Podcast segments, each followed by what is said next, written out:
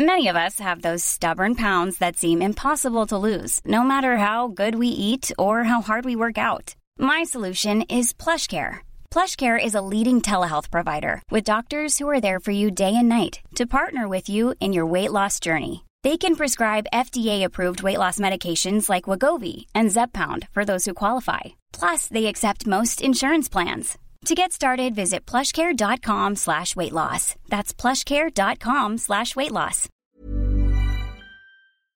Heraldo Radio. Inicia las noticias de la tarde con Jesús Martín Mendoza en Heraldo Radio.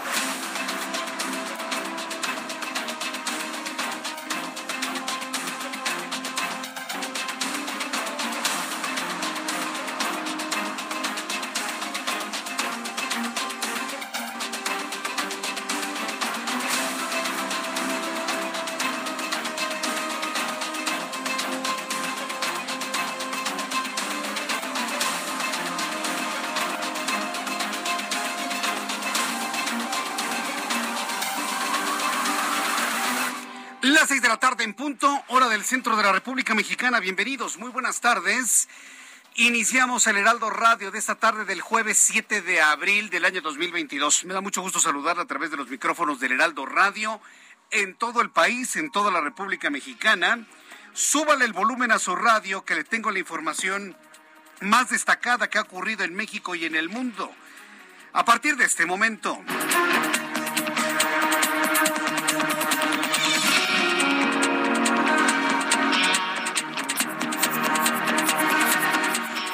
Noticia del día de hoy, que por cierto le ha valido una gran crítica a los ministros de la Suprema Corte de Justicia de la Nación.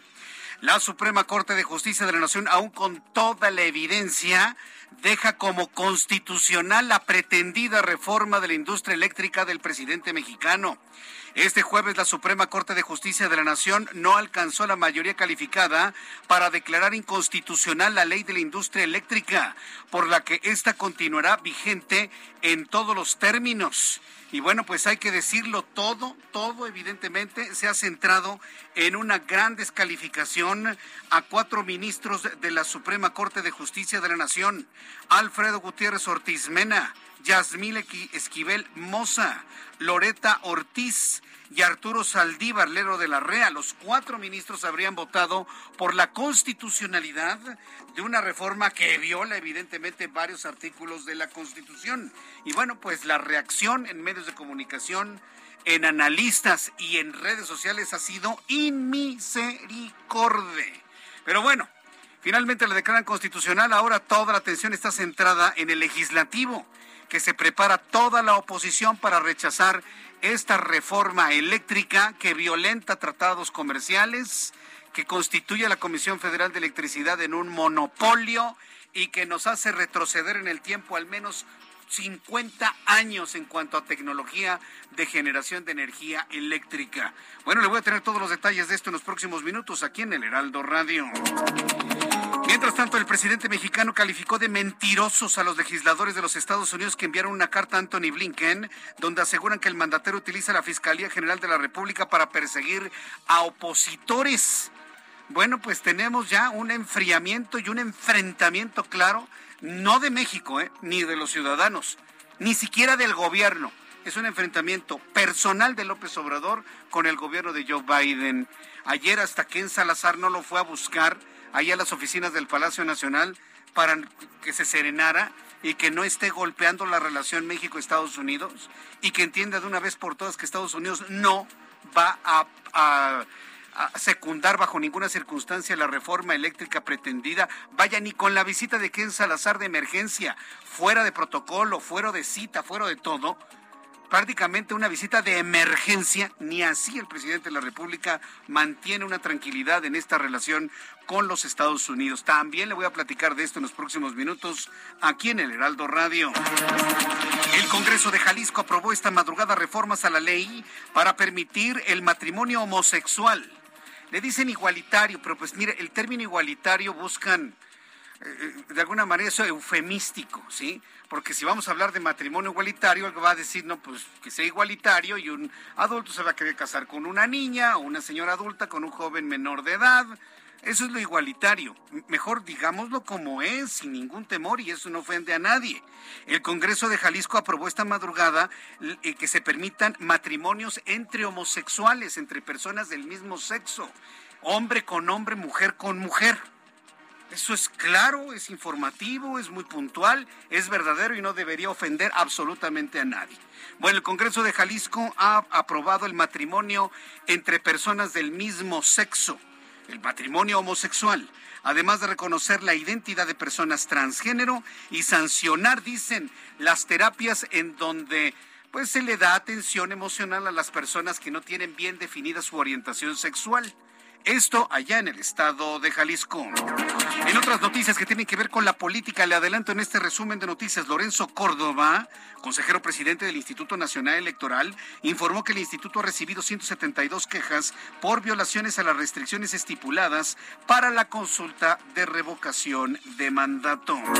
Mauricio N. fue ingresado al penal de Barrientos, ubicado en Tlalnepantla, el Estado de México. ¿Quién es Mauricio N? Pues es el individuo que mató a Hugo Carvajal, el muchacho de 15 años, razón por la cual sus familiares y amigos bloquearon en esta semana el periférico por espacio de casi 16 horas. Bueno, pues ya fue detenido. Pero ¿cómo fue detenido? Él mismo se entregó. ¿No creo que la fiscalía logró su detención? No, hombre, el mismo asesino, el mismo responsable, se entregó ante las autoridades ante la Fiscalía General de Justicia del Estado de México. También le voy a platicar de esta historia. La Secretaría de Movilidad de la Ciudad de México dio a conocer que la empresa Atrolsa, a la que pertenece el camión de transporte público involucrado en un choque con el Metrobús en Reforma, que dejó 90 heridos, será suspendido 30 días. ¿Qué choque? choca uno de estos autobuses de pasajeros contra el Metrobús. Parece que el hombre iba consultando el teléfono celular y se iba echando carreritas, dicen algunas personas. 90 heridos. Yo le voy a decir una cosa, yo no recuerdo un accidente vehicular en la Ciudad de México con tal cantidad de heridos. Digo, hemos conocido otras historias, ¿no? Pero a ver, accidente vehicular entre dos particulares, porque finalmente el Metrobús es una concesión y ese autobús también es una concesión. Un accidente entre dos particulares con tal cantidad de heridos, yo no lo recuerdo al menos en las últimas tres décadas en la capital de la República. informo que en marzo pasado el índice nacional de precios al consumidor registró un aumento de 0.99% respecto al mes anterior, por lo que la inflación, fíjese, la inflación está en 7.45% de estamos evidentemente calculando de año a año, de la primera semana de abril de 2021 a la primera semana de abril de 2022, 7.45. ¿Sabe desde cuándo no se ve una inflación de este tamaño? Hace más de dos décadas. Desde hace más de dos décadas. El gobierno que prometió que no iba a haber inflación y que nos iba a ir a todo dar, está registrando la peor inflación que tenemos memoria desde el error de diciembre, ¿se acuerda? Ah, bueno, pues desde entonces no teníamos una inflación tan alta como la que se ha informado el día de hoy. La Asamblea General de la Organización de las Naciones Unidas suspendió la participación de Rusia en el Consejo de los Derechos Humanos en respuesta a las presuntas acciones que está cometiendo el ejército del Kremlin en Ucrania. En la reunión México, en la reunión nuestro país México, Juan Ramón de la Fuente anunció que se abstendría de emitir el voto. Rusia es expulsado del Consejo de Seguridad de las Naciones Unidas. ¿Sabe cuál fue la reacción de Rusia? Consideró que los que votaron en contra y se abstuvieron los consideraron países hostiles a Rusia. Si nos vamos a una definición precisa y exacta de lo que ha informado el Kremlin, en este momento México es considerado un país hostil por Rusia. Rusia nos considera un país hostil por el simple hecho de haberse abstenido en el voto en el seno de la Organización de las Naciones Unidas. Yo quisiera ver a los legisladores del Partido del Trabajo, esos que le brincan al presidente así alrededor y le brincan, ay, mire qué bonito lo hago, presidente, los del Partido del Trabajo. Y si se enojan, llámenme por teléfono, pero ustedes hacen eso brincarle así alrededor al presidente para quedar bien. Yo quisiera ver esos legisladores del Partido del Trabajo que andaban ahí con su comisión de amistad con Rusia, a ver qué opinan en este momento que México es considerado país hostil por parte de Rusia por haberse abstenido en el voto en el seno de las Naciones Unidas. Quisiera escuchar una reacción porque en este momento creo que a todos los del Partido del Trabajo se les cayó el Internet. Son las seis con diez, las seis de la tarde con diez minutos hora del centro de la República Mexicana. Vamos a entrar en comunicación con nuestros compañeros reporteros urbanos, periodistas especializados en información de ciudad. Daniel Magaña, gusto en saludarte, bienvenido. ¿Qué tal, Jesús Martín? Muy buenas tardes. Pues información vehicular del eje troncal metropolitano en las inmediaciones de la estación del Metrobús Las Bombas. Descarga vehicular por el semáforo en operación precisamente para cruzar esta zona pues, del eje 3 Oriente, pero a partir de aquí es una buena opción este eje vial para desplazarse hasta el perímetro de Xochimilco. Las personas que ingresan hacia las dimensiones de la Escuela Nacional Preparatoria número uno o bien se incorporan hacia la zona de Muyuguarda, en sentido opuesto con carga vehicular en la zona de la calzada Ermita, pero pues no se tarda en poder superarlo y trasladarse hacia el circuito interior o bien utilizar este eje vial es una muy buena opción para trasladarse hacia la zona centro de la ciudad, hacia la zona de la avenida Fray Cervantes. El reporte muy buenas tardes. Muchas gracias por la información. Gracias, eh, Daniel Magaña. Mario Miranda nos tiene más información de la vialidad y las noticias del centro del país. Adelante, Mario. ¿Qué tal, Jesús Martín? Buenas tardes. Pues informo que en estos momentos se llevó a cabo una marcha por parte de la Unión Nacional de Trabajadores, los cuales marcharon del Ángel de la Independencia en dirección al Monumento a la Revolución. Son aproximadamente 500 personas, las cuales piden solución a su contrato de trabajo y respeto a los derechos adquiridos. Por tal motivo, se encuentra cerrada la avenida Paseo de la Reforma en dirección al norte. Tenemos como alternativas reales Avenida Los Insurgentes y el eje central Lázaro Cárdenas. Jesús Martín, seguimos pendientes. Muchas gracias por la información, Mario. Buenas tardes. Hasta luego, que te vaya muy bien. Javier Ruiz, con más información a esta hora de la tarde. Adelante, Javier. Excelente tarde, Jesús Martín. Nos encontramos justamente en los juzgados penales de Barrientos. A las 3.30 minutos, Jesús Martín comenzó la audiencia de Mauricio N., el presunto asesino, el presunto homicida de Hugo Carvajal, quien fue asesinado el pasado 2 de abril, esto pues al salir de una fiesta. Han llegado hasta este punto Maurín, la mamá de Hugo, lo únicamente que lo que nos refirió a los medios de comunicación es que pues espera pues que se haga justicia y también pues espera ver al presunto pues asesino de su hijo y mirarlo a los ojos para preguntarle por qué fue que lo asesinó. Eh, entró a las 3.30 a esta sala y hasta el momento Jesús Martín pues continúa justamente en el interior pues llevándose esta audiencia, esto pues aquí en los juzgados de barrio. Por el momento Jesús Martín, el reporte que tenemos. Vaya, qué, qué momento tan dramático, ¿eh? Tan dramático. Volveré contigo para que nos des más detalles más adelante aquí en el Heraldo Radio. Gracias.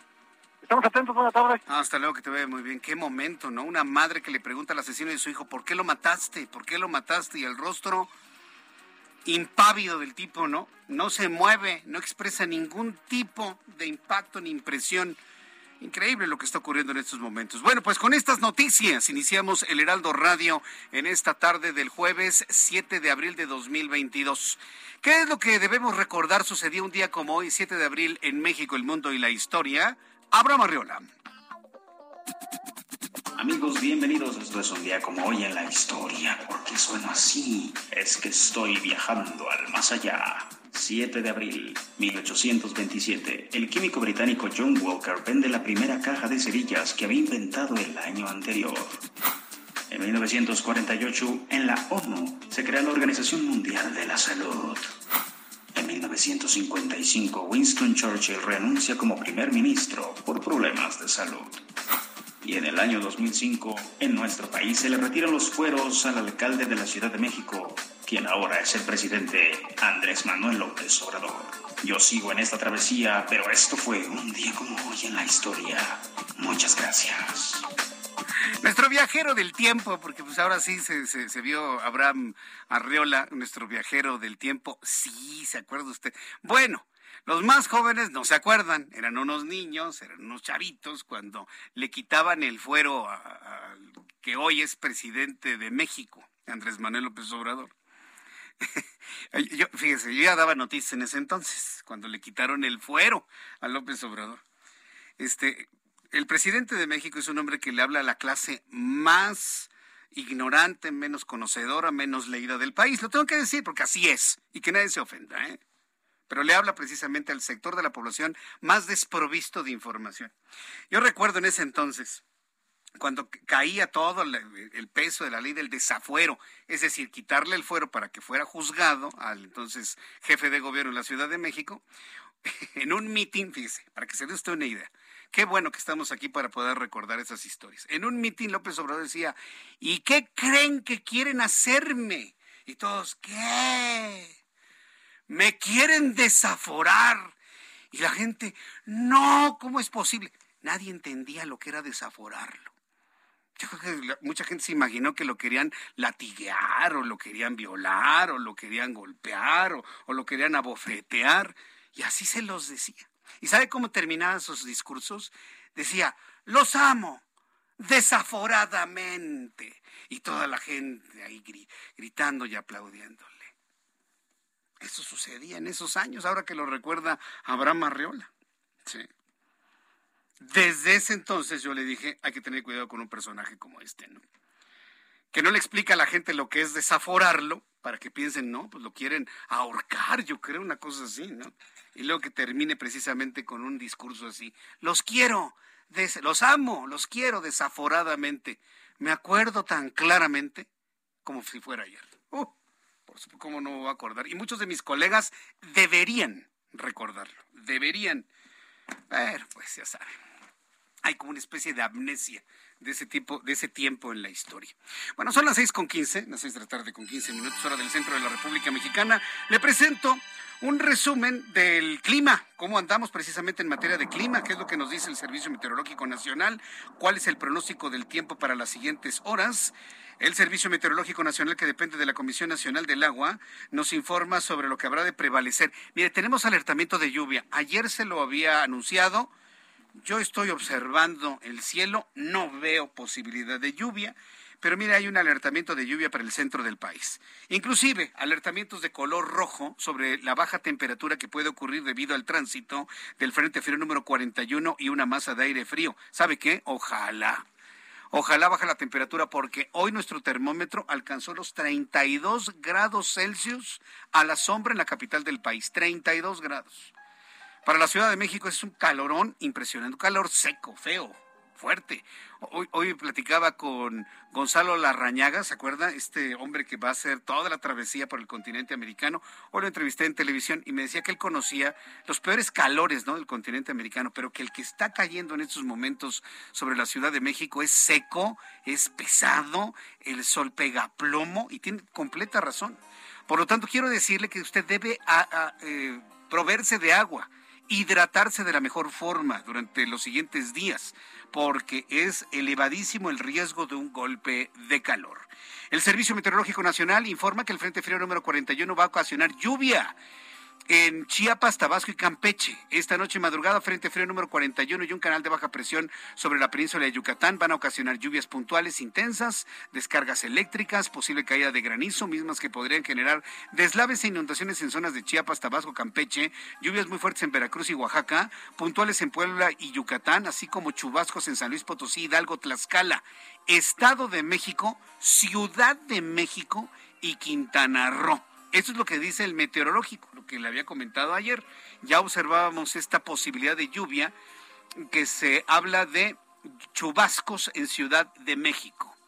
Pues hasta este momento no veo cómo, pero si alguien ve lluvia, yo le voy a pedir por favor que le tome foto, me la mande a nuestro canal de YouTube y también a nuestro sitio de Twitter, arroba Jesús Martín MX, para ver por dónde llueve. Esperemos que sea antes de las 8 de la noche para dar cuenta de lo que podría ser milagroso a estas alturas del año. Ya debería estar lloviendo, pero ya sabe, cambio climático parece que ha llegado para quedarse. Ciudad de México presenta mayormente nublado a esta hora de la tarde. Yo no veo así como que muy nublado, pero en fin, mucho calor, 24 grados en este momento, mínima 14, máxima 28. En Guadalajara, Jalisco, 33 en este momento, mínima 12, máxima 34. En Acapulco, para que vea, ahí sí, está totalmente nublado en Acapulco, inclusive ya con las primeras, eh, las, eh, primera caída de lluvia, temperatura mínima 18 máxima 27 allá en Acapulco. En Tijuana, mínima 13, máxima 33. Villahermosa, Tabasco, mínima 24, máxima 33. En Oaxaca, mínima 14, máxima 31, 26 en este momento. En Culiacán, mínima 16, máxima 32, 30 en este momento. Y bueno, pues ya le había adelantado. Aquí en la capital de la República, 24 grados en este momento. La mínima 13, la máxima para mañana 27 grados Celsius y crucemos los dedos para que llueva al ratito.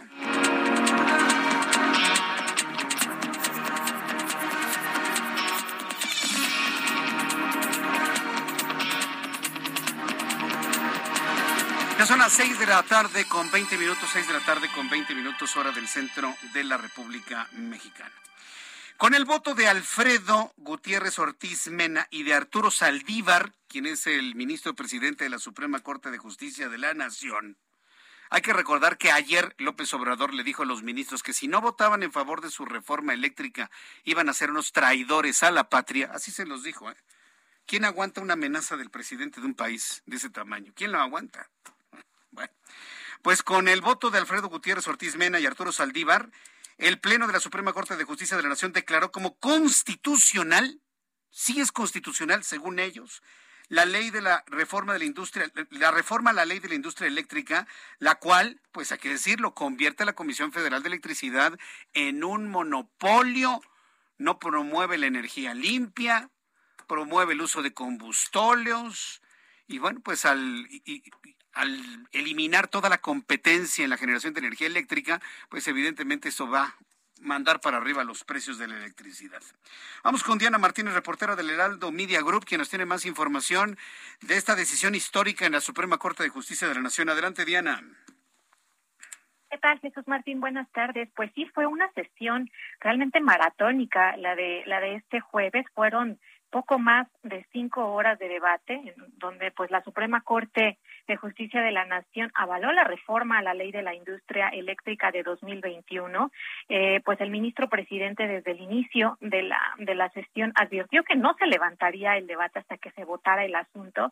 Los senadores, que esta es una parte de, de las partes más importantes de, de la impugnación, los senadores reclamaron la preferencia que se da en la ley a la Comisión Federal de Electricidad por considerar que se vulnera la libre competencia y al respecto Siete ministros se pronunciaron por declarar la invalidez de esa parte de la norma, pero debido a que no se reunieron los ocho votos necesarios, pues esta se mantendrá vigente. Posteriormente, los integrantes del máximo tribunal discutieron otros apartados y determinaron que la reforma no viola tratados internacionales ni el derecho a un medio ambiente sano. También eh, resolvieron que la reforma no provoca un desequilibrio que afecte las tarifas que deben cubrir los usuarios por la energía eléctrica. Al inicio, eh, de la discusión hablaron sobre el tema eh, del orden de despacho del sistema eléctrico nacional con el que se da preferencia a la CFE y uno de los posicionamientos fue el del ministro Jorge Mario Pardo Rebolledo, quien aseguró que la reforma genera eh, una alteración a la libre competencia, lo que es contrario a la Constitución. Él dijo que antes las empresas podían ofrecer eh, sus precios más bajos de energía a través de subastas, pero con la reforma impugnada pues desaparece esa posibilidad de, de adquirir la energía mediante ese tipo de medidas de subastas, lo que afecta la competitividad. La ministra Norma Piña señaló que a la Corte no le corresponde determinar ni la planeación ni el control de, del sistema eléctrico nacional y mucho menos establecer cuál es el mejor sistema para el país. Solo constatar que las normas sometidas a escrutinio pues sean acordes a la, a la Constitución. Ella dice que sobre este tema de suprimir la exclusividad de las subastas como único mecanismo de adquisición de energía por parte de los suministradores de servicios básicos, pues que, definitivamente inhibe la, la, competencia en el mercado y se afecta directamente la, la generación de, de energías limpias porque se reduce al mínimo la posibilidad de entrada de, de, centrales eléctricas que producen este tipo de energía, Jesús Martín.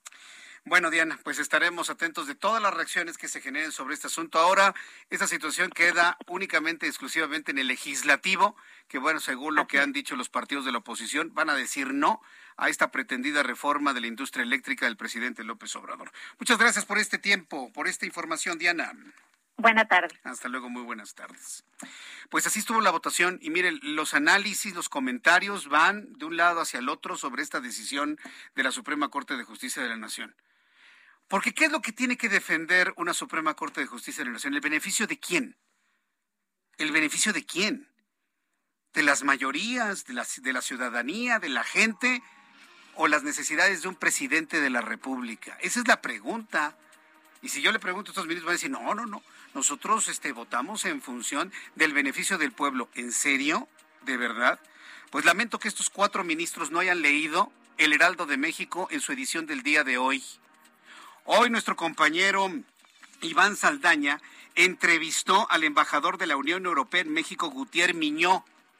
Bueno, pues él acaba de informar que una reforma como la pretendida por López Obrador, que no alcanza los votos de la oposición, representaría una pérdida de 23 mil millones de dólares en México. Aquí está la entrevista en el Heraldo de México, en su publicación del día de hoy. Entonces, voy a los anuncios y al regreso le voy a leer un poco de esta entrevista que sale publicada en nuestro periódico del día de hoy. Qué lástima que no lo leyeron algunos ministros. Escuchas a Jesús Martín Mendoza con las noticias de la tarde por Heraldo Radio, una estación de Heraldo Media Group. Heraldo Radio.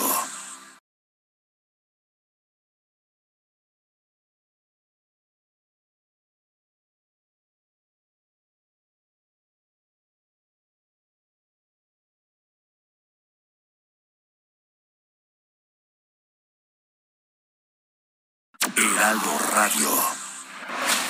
Escucha las noticias de la tarde con Jesús Martín Mendoza. Regresamos.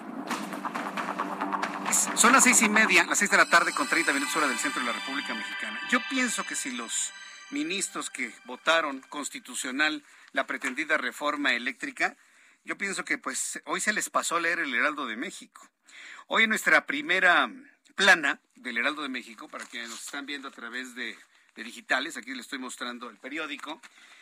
La primera nota es, en riesgo 23 mil millones de dólares por reforma eléctrica, advierte Europa y los Estados Unidos. La Unión Europea señala 13 mil millones de dólares y el país vecino otros 10 mil. AMLO arremete contra ministros de la Corte y ve injerencia norteamericana en el Congreso. Pues fíjese nada más qué fuerte, ¿no? En la página número, a ver, en la página, en la página, sí, ya me acerqué al micro. En la página número 4 en la sección País, se lo muestro a través de, YouTube, lo puede ver, está esta gran entrevista que logra mi, compañero periodista Iván, Iván Saldaña, Iván Eviar, Evair Saldaña, que entrevistó al embajador de la Unión Europea en México, Gutiérrez Miñó asegura que la reforma eléctrica que impulsa el presidente Andrés Manuel López Obrador mantiene en incertidumbre inversiones en México de al menos 23 mil millones de dólares de capitales europeos y estadounidenses. El embajador europeo advirtió que empresas europeas tienen invertidos 13 mil millones de dólares en el sector energético y si con la reforma no se respetan los contratos, habrá violaciones en alrededor de 18 acuerdos bilaterales de protección e inversión con países de Europa, ocasionando una agenda bilateral de controversias y de arbitraje internacional con empresas. Estados Unidos ha invertido 10 mil millones de dólares, nosotros 13 mil millones de dólares en energía, sobre todo en energías renovables en México como eólica y solar, aseguró el embajador europeo. A ver, una decisión de una Suprema Corte de Justicia de la Nación tiene que ir en el beneficio popular. Y si un embajador europeo está hablando de una afectación de 23 mil millones de dólares, ¿a quién afecta? A empresas. ¿Y esas empresas qué? Pues dan trabajo a mexicanos, señores. Precisamente por eso es tan lamentable que estos discursos vayan al sector menos informado, menos entendido, mm, es que es una pena, es, doloroso, ¿no? Que la mayoría de los mexicanos no entiendan ni la O por lo redondo de este tipo de conceptos. Que no se comprenda que una empresa estadounidense o con inversión estadounidense está sentada en México y que les da trabajo. Que si pasan este tipo de cosas y nos vamos a laudos arbitrales si se llegase a aprobar la reforma eléctrica, muchas empresas se van a ir de México. En consecuencia, más desempleo. Ah, pero dicen que con energía barata, quién sabe, ¿eh? Con los monopolios, quién sabe, porque es solamente una entidad la que pone el precio de los energéticos. Además de que la reforma de López Obrador está pretendiendo la desaparición de la CRE, de la Comisión Reguladora de Energía. Desmantelamiento. Pero bueno, aquí está la información, está publicada en el Heraldo de México para que usted la pueda leer en nuestra página web o en nuestra edición impresa si todavía encuentra periódico a esta hora de la tarde, porque se vende como pan caliente en las mañanas. Bueno, son las seis de la tarde con 33 minutos hora del centro de la República Mexicana. Vamos con, Ángel, ¿me decías? Eh, vamos a entrar en comunicación en estos momentos con Víctor Ramírez. Él es experto en energía, socio de la consultora Perceptia 21. Ya le di uno de los alcances de una pretendida reforma a la ley de la industria eléctrica ya eh, publicado hoy en el Heraldo de México. ¿Cuáles serían otros efectos negativos de esto? Víctor Ramírez, me da mucho gusto saludarlo. Bienvenido, muy buenas tardes. Sí, ahí lo escuché, parece, ¿no? Vamos a, tener contacto con Víctor Ramírez, experto en energía, socio de la consultora Perceptia 21. Víctor Ramírez, ¿ya me escucha? Hola, hola, muy buenas tardes. Ah, hola, ¿cómo le va? Bienvenido, gracias por estar en comunicación con nosotros en nuestro programa de radio.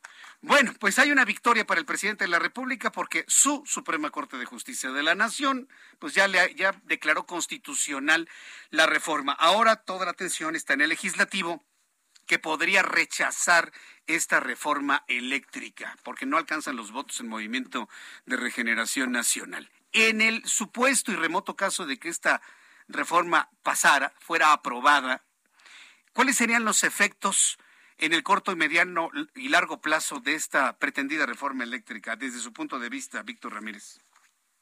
Bueno, antes que nada quisiera hacer una aclaración.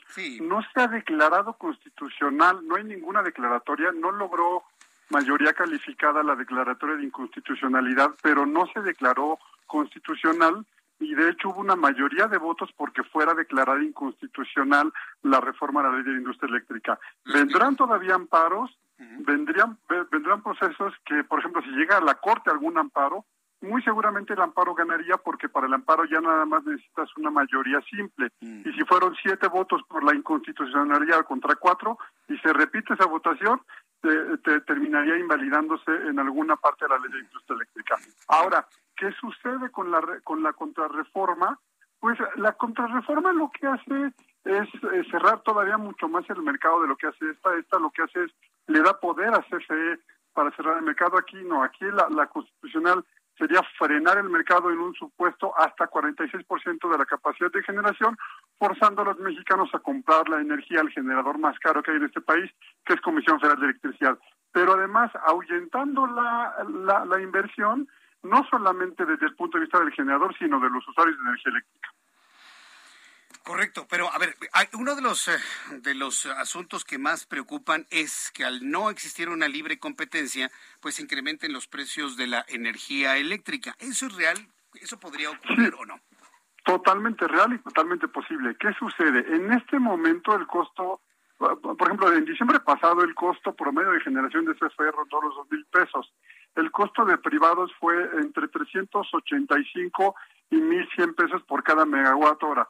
Eh, si ahora le vas a dar preferencia al generador que genera más caro, que como lo acabo de decir es CFE, eh, pues obviamente el costo de energía eléctrica tenderá a subir y no solo eso, sino que CFE tendría que echar manos de una serie de centrales eléctricas que dejaron de operar porque eran muy caras y ahora las vas a tener que forzar su operación. Eso sin lugar a dudas significará incremento en el costo de energía eléctrica que tal vez no veamos en, nuestros recibos porque eh, se, verán este se, verán tapados por subsidios, pero en realidad los mexicanos directamente o indirectamente mediante subsidios eh, veríamos un incremento en el costo de energía eléctrica y la industria ni se diga. Mm es que eh, eh, eh, es echarse la soga al cuello, ¿no? Entrar en el tema de los subsidios. desde su punto de vista, ¿por qué es tan importante para el presidente mexicano mantener a la CFE como, como un monopolio? ¿Por un discurso, por ideología, por venganza, por capricho? Quisiéramos entender qué hay atrás de todo esto. yo, yo te diría que de que una mezcla de todo lo anterior y la realidad es que hay una idea muy falsa, pero muy común en los mexicanos, de que si generamos, de, que las empresas paraestatales son más baratas por ser del gobierno. Eso es totalmente falso con los datos que te acabo de dar, pero, pero de ahí viene, ¿no? Vaya asunto. Bueno, pues, eh, ¿qué prevé usted ocurre en la Cámara, en, el Legislativo, ahora con, con viendo que efectivamente pues Morena no alcanza los votos necesarios para una reforma constitucional? ¿Qué, qué es lo que usted prevé ocurra? Yo, yo creo que se desecha la reforma constitucional y veamos la que ya anunció la, la, eh, la oposición, que parece ser que es mucho más de futuro, mucho más respetuosa del, del mercado y, como que perfecciona la reforma de 2013. Claro que yo, yo me espero que ninguna de las, dos vaya a pasar, pero vayamos planteando quién quiere un México de futuro y, y o quién quiere regresar al pasado, ¿no? Es que ese es, ese es el punto. Ahora, la palabra de Estados Unidos ha sido muy importante en cuanto a, a respetar los acuerdos eh, ya firmados en, el marco del Tratado de Libre Comercio, pero hoy inclusive el presidente de la República, luego inclusive de la visita de Ken Salazar ayer al Palacio Nacional sin previo aviso, casi casi una visita de, de urgencia, de emergencia, hoy vuelve a insistir que Estados Unidos está equivocado, que su reforma no es violatoria de nada. ¿Cómo entender esta actitud irreductible? Eh, bueno, a ver, los Estados Unidos lo que está haciendo es defender los, los, derechos solo ya adquiridos de sus propios, de las propias empresas norteamericanas, y lo que está sucediendo aquí es que se violarían los derechos al cancelar permisos, al cancelar contratos. Las inversiones ya hechas se perderían, y eso aunque digan que no es una, una expropiación, en realidad es una expropiación de facto porque estás negándole el derecho a, este, eh, a estas empresas, ¿no? Bien, pues eh, Víctor Ramírez, yo quiero agradecerle mucho sus comentarios. Vamos a ver ahora qué es lo que sucede en, eh, en, el legislativo sobre este tema. Y pues muchas gracias por tomar nuestra comunicación a esta hora de la tarde. Siempre muy agradecido. Muchas gracias a ti y un saludo, un saludo al auditorio. Gracias, que le vaya muy bien. Hasta luego. Es eh, Víctor Ramírez, experto en energía, socio de la consultora Preceptia. Por donde usted le vea, por donde usted lo consulte, todo indica que un monopolio de la Comisión Federal de Electricidad nos va a elevar la energía a todo y para mantenerla gastar en subsidios. En lugar de que haya otros jugadores que como en la, reforma vigente ¿sí? puedan competir entre ellos para darnos energía de más calidad, limpia, de origen limpio, por supuesto, y en una libre competencia, cada quien luchando por los clientes, bajando y bajando los precios.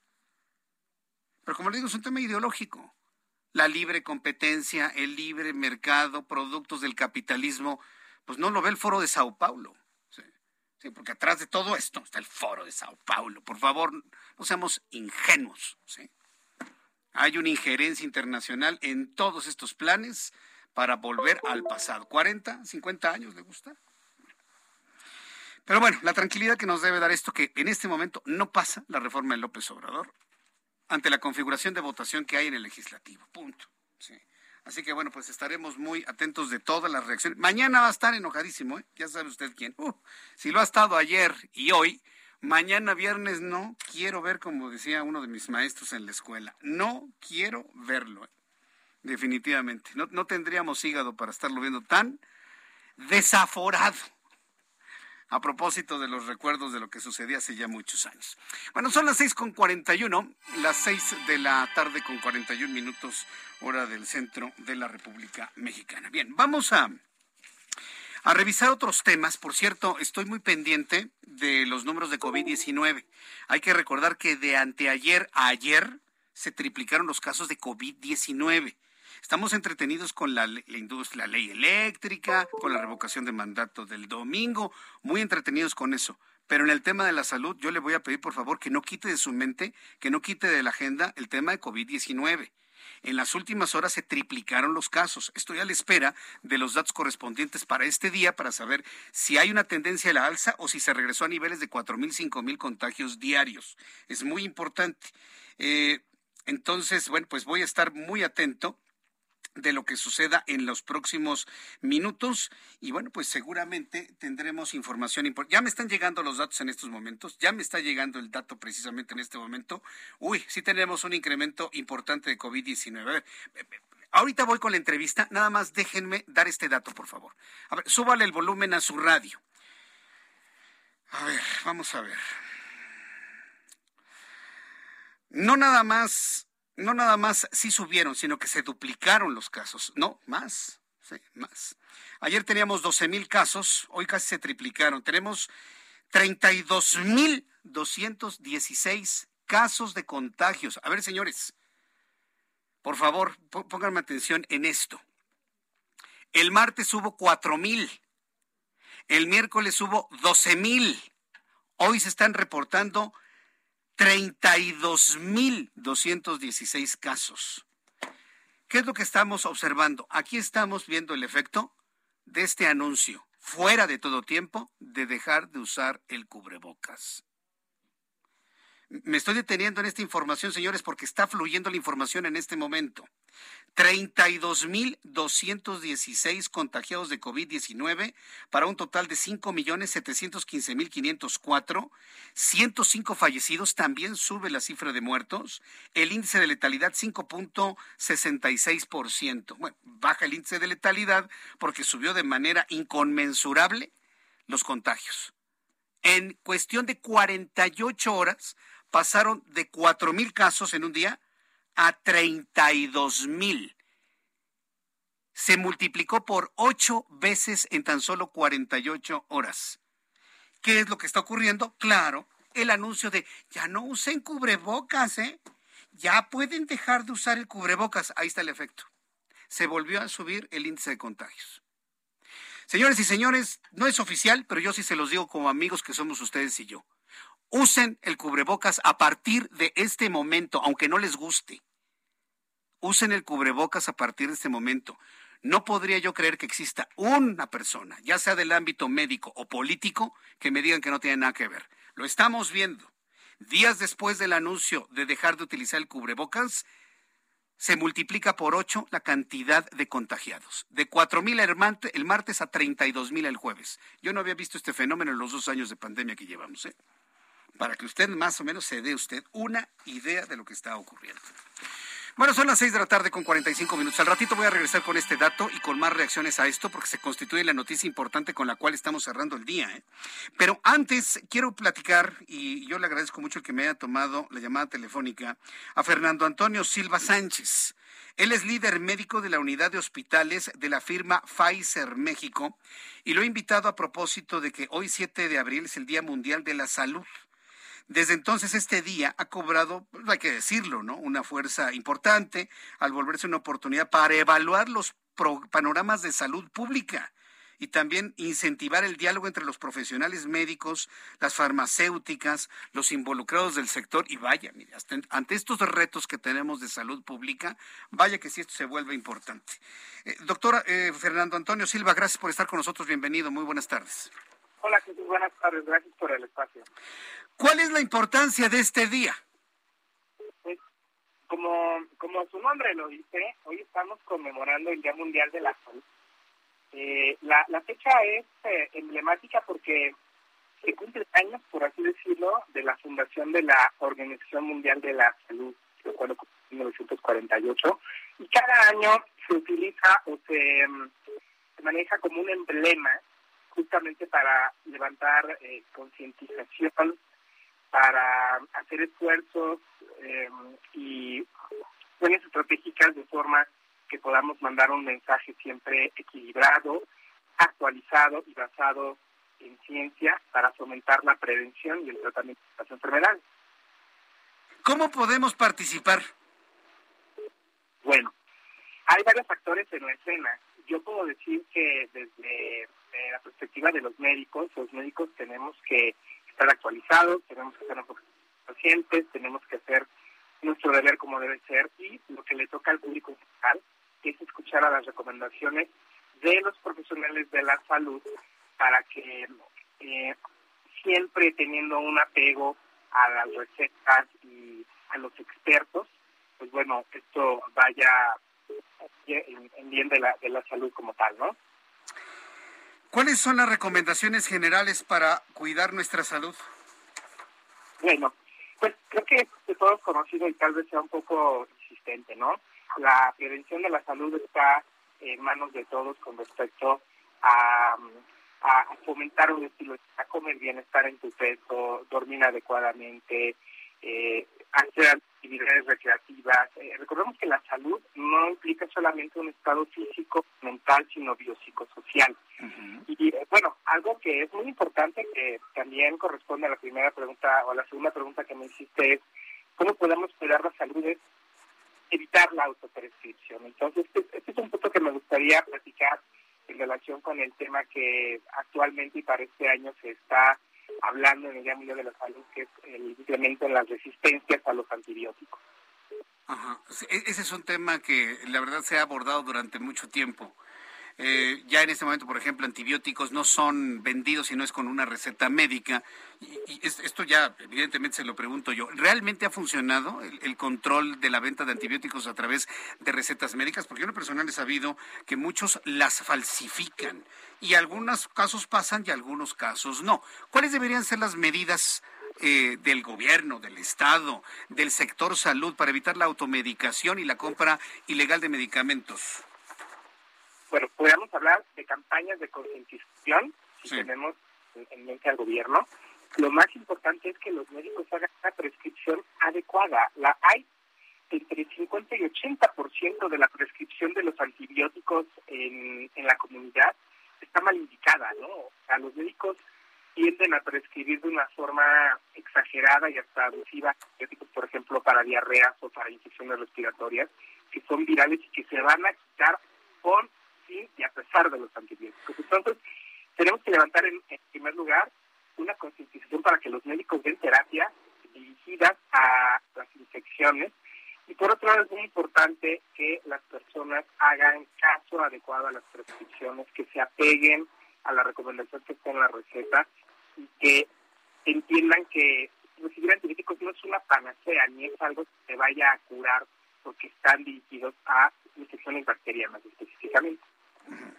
Pues eso me parece muy importante que se promueva desde una firma como Pfizer porque lo que queremos es que efectivamente eh, los medicamentos funcionen, que se tenga una conciencia de, la importancia y la peligrosidad de la automedicación o de la medicación inclusive no, no indicada de manera correcta. Y acaba de tocar usted un tema que me parece fundamental, la no certeza de algunos médicos para el diagnóstico. Yo creo que el diagnóstico correcto se convierte en una herramienta fundamental para poder consumir antibióticos cuando es debido, cuando no es necesario, pues no hacerlo, e ir al medicamento indicado para tener una adherencia al tratamiento de principio a fin.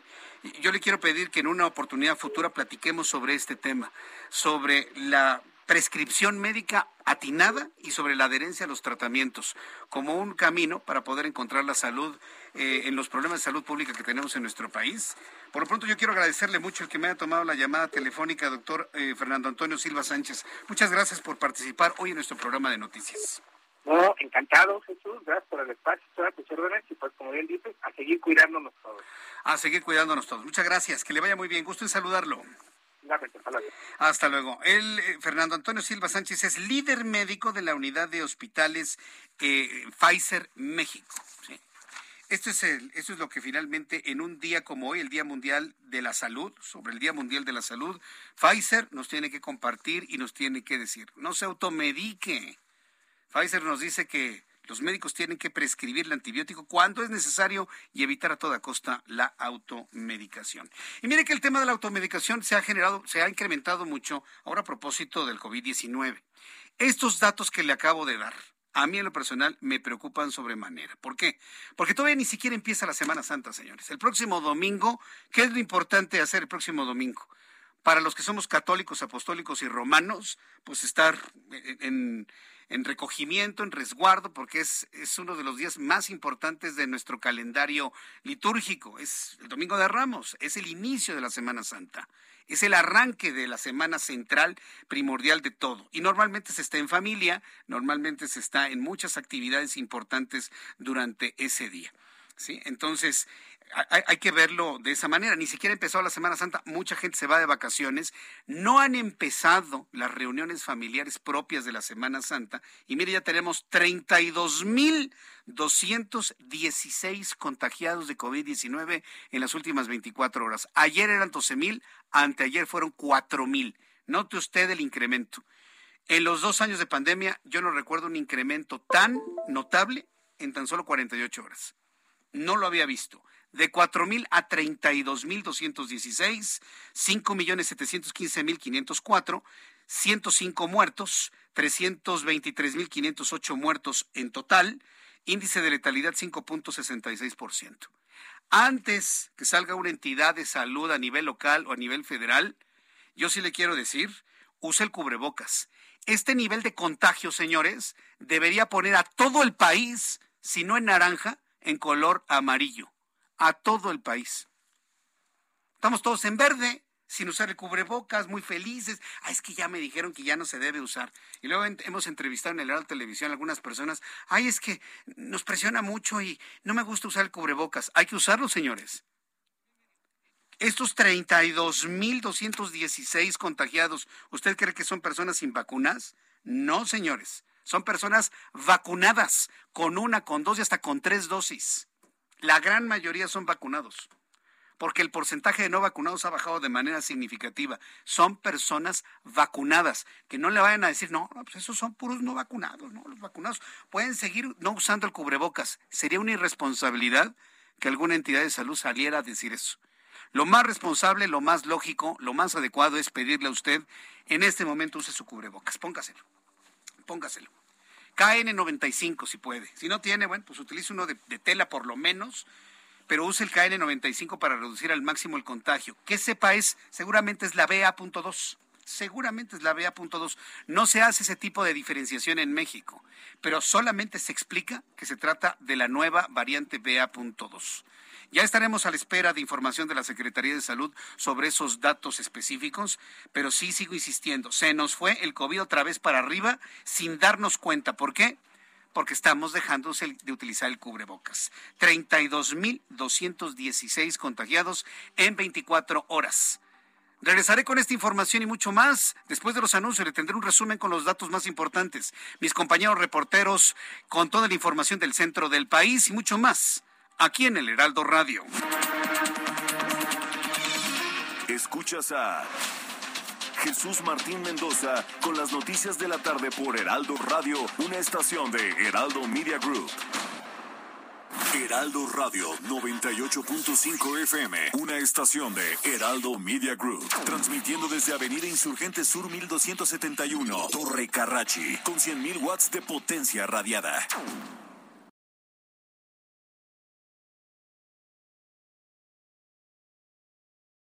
Heraldo Radio.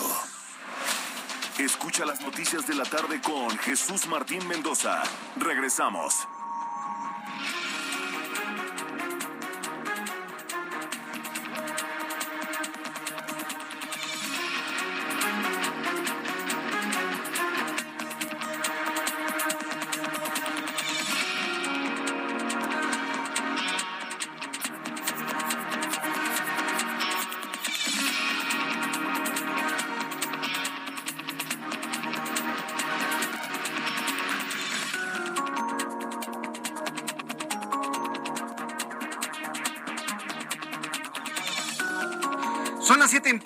Las 19 horas en punto hora del centro de la República Mexicana.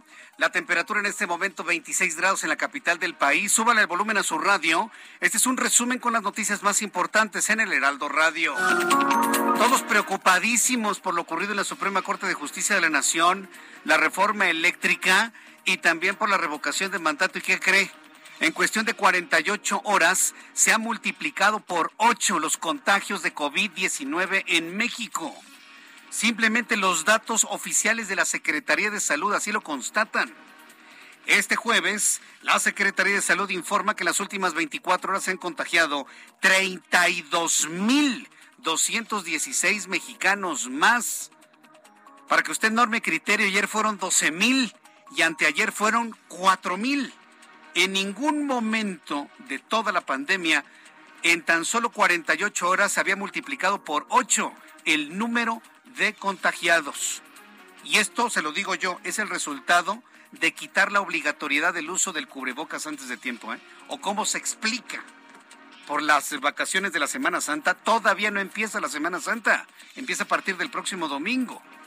32.216 contagiados para un total de 5.715.504, 105 muertos para un total de 323.508, índice de letalidad 5.66%. Yo le invito para que me dé sus comentarios sobre este incremento en los contagios. ¿Conoce usted personas con contagios? ¿Conoce usted personas nuevamente contagiadas de COVID-19 en esta temporada? Hasta este momento no se ha determinado si se trata de la cepa BA.1 o de la BA.2. Este resumen de noticias también informo que este jueves la Suprema Corte de Justicia de la Nación no alcanzó la mayoría calificada para poder declarar inconstitucional la ley de la industria eléctrica, por lo que esta continuará vigente en los términos que ya conocimos. Mientras tanto, en entrevista con el Heraldo Radio hace unos instantes, Víctor Ramírez, experto en energía, declaró en entrevista con el Heraldo Radio que la ley de la industria eléctrica no fue declarada constitucional en la Suprema Corte de Justicia de la Nación, por lo que en un futuro, un futuro amparo, un futuro amparo que llegue a la Corte podría invalidar esta reforma, porque en ese contexto solo necesita mayoría simple en la votación. Agregó que Estados Unidos pide respeto a los tratados internacionales para defender los derechos de sus empresas, porque con esta reforma se cancelarán contratos y se perderían inversiones. No se declaró constitucional y de hecho hubo una mayoría de votos porque fuera declarada inconstitucional la reforma a la ley de la industria eléctrica. Vendrán todavía amparos, vendrían, vendrán procesos que, por ejemplo, si llega a la Corte algún amparo, muy seguramente el amparo ganaría porque para el amparo ya nada más necesitas una mayoría simple. Y si fueron siete votos por la inconstitucionalidad contra cuatro y se repite esa votación, te, terminaría invalidándose en alguna parte de la ley de industria eléctrica. Estados Unidos lo que está haciendo es defender los, derechos sobre ya adquiridos de sus propios, de las propias empresas norteamericanas, que se violarían los derechos al cancelar permisos, al cancelar contratos. Las inversiones ya hechas se perderían. En más de este resumen de noticias, le informo que personal del Instituto Nacional de Migración halló un contingente migrante que pretendía llegar hasta la zona norte del país, mismos que viajaban en situación precaria a bordo de un tractocamión. Los 167 migrantes fueron hallados en el municipio de Cuautlacinco, Puebla, en un tractocamión estacionado en un terreno baldío en la zona. El sistema de monitoreo atmosférico dio a conocer hoy que la Ciudad de México presenta mala calidad del aire por alto nivel de partículas contaminantes, excepto en la alcaldía Gustavo Amadero. Además, autoridades ambientales de la capital informaron que se registró un alto nivel de rayos ultravioleta, por lo que sumado a la mala calidad del aire solicitaron evitar actividades al aire libre. La Fiscalía General de la República desistió de citar a los abogados Isaac Pérez, Juan Araujo y César Omar González, por lo que únicamente imputarán a David Gómez Arnó, representante legal del grupo Afirme, por supuestamente extorsionar a Juan Collado. Arnó fue señalado porque supuestamente Afirme compraría las acciones de Collado en Caja Libertad por instrucciones del entonces asesor del presidente de la República, Julio Scherer. Este jueves el secretario de Defensa de Estados Unidos, Lloyd Austin, dijo que el presidente ruso Vladimir Putin ha renunciado a tomar Kiev para centrarse en las zonas separatistas de Donbass y el desenlace de la guerra en Ucrania estaría ya por verse. Kentucky Brown Jackson, que fue confirmada por el Senado de los Estados Unidos como la primera mujer afroamericana en integrarse a la Corte Suprema, ha hecho que fue una promesa del gobierno de Joe Biden para dotar al poder de justicia estadounidense de una variedad de orígenes. Por lo tanto, que, que Brown Jackson confirmada en el Senado de los Estados Unidos como la primera mujer afroamericana en ingresar a la Suprema Corte de ese país. El Departamento de Ciencias Atmosféricas de la Universidad de Colorado en los Estados Unidos reveló que la temporada de huracanes tendrá una actividad superior al promedio anual y estos tendrán una mayor intensidad porque la temperatura del océano, en particular del Atlántico, presenta una mayor temperatura. Sung Kim, representante especial de los Estados Unidos para Corea del Norte, dijo que Washington cree que la capital Pyongyang podría estar planeando una demostración de su creciente capacidad armamentística nuclear en la festividad de la próxima semana cuando se celebran 110 años del nacimiento de Kim Il-sung, fundador de la República Popular Democrática de Corea. Le informo en este resumen de noticias que frente a la imposición de Juan Antonio Romero Tallaeche como director del CIDE que hizo Marielena Álvarez Bulla, todavía directora del CONACIT, la comunidad del CIDE organizó una consulta para revocarle el mandato a Romero Tallaeche. Le quieren revocar el mandato pues a un director que nadie quiere y que nadie pela y que él no pela a nadie también, porque nos lo han dicho los estudiantes del CIDE. Los alumnos del, eh, del, informaron, los alumnos del CIDE informaron que hubo 360 votos a favor de la revocación de mandato del director general le repito su nombre, José Antonio Romero Tallaeche, y 22 para que siga y un voto completamente nulo. A ver si predican con el ejemplo. Ahí está la señora Bulla, ¿no? Haciendo mucha bulla de que sí, que sí, que sí, que siga López Obrador. Y le aplican sus alumnos revocación de mandato y a ver si lo toman en serio y en cuenta. Hasta este momento no hay reacciones de la señora Álvarez Bulla ante, bueno, ya la declaratoria total de revocarle el mandato al director del CIDE, José Antonio Romero Tallaeche. Noticia de último momento, Mauricio N. fue vinculado a proceso por el delito de homicidio calificado en contra de Hugo Carvajal, el joven de 15 años, cuyo asesinato provocó que familiares y amigos bloquearan el periférico durante más de 15 horas. Anteayer se dictó prisión preventiva oficiosa, está detenido y ahora pues vinculado a proceso el asesino de Hugo Carvajal. Son las noticias en resumen. Le invito para que siga con nosotros. Le saluda Jesús Martín Mendoza.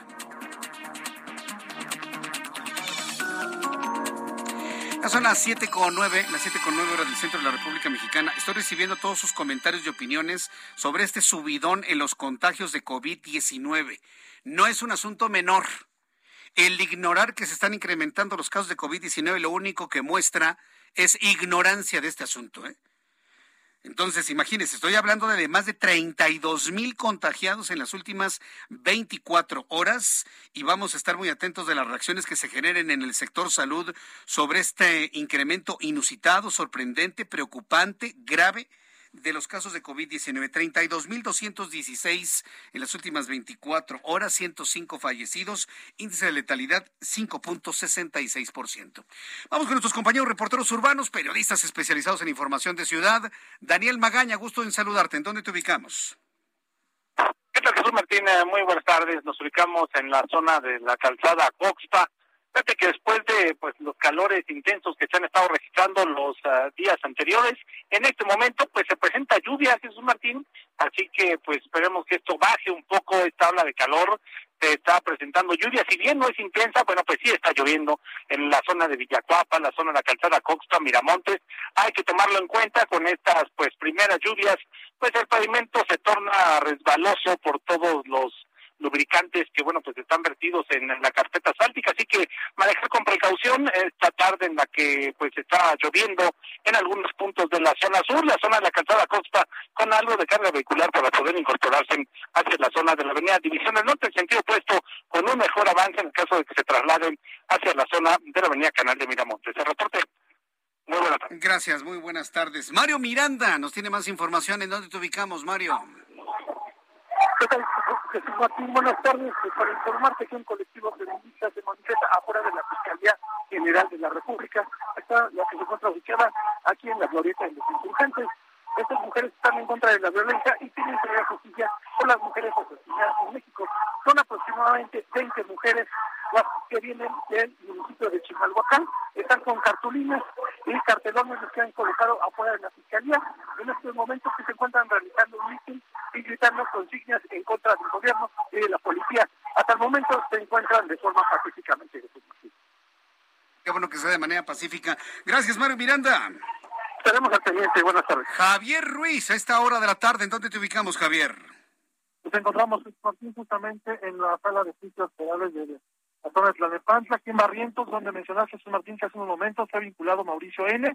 por el delito de homicidio doloso. El juez determinó detención preventiva oficiosa de este joven y también dio tres meses para cerrar la investigación complementaria. Aunado a ello, los abogados de Maurín y también del señor Hugo solicitaron al juez que den una protección eh, eh, especial para los padres de estos de este joven que desafortunadamente fallecieron al salir de este juzgado, de esta zona del tribunal, pues únicamente mencionó que espera que la señora, eh, que espera que principalmente Dios lo perdone pues al asesino de su hijo, él no lo perdonaba y posteriormente se retiraron.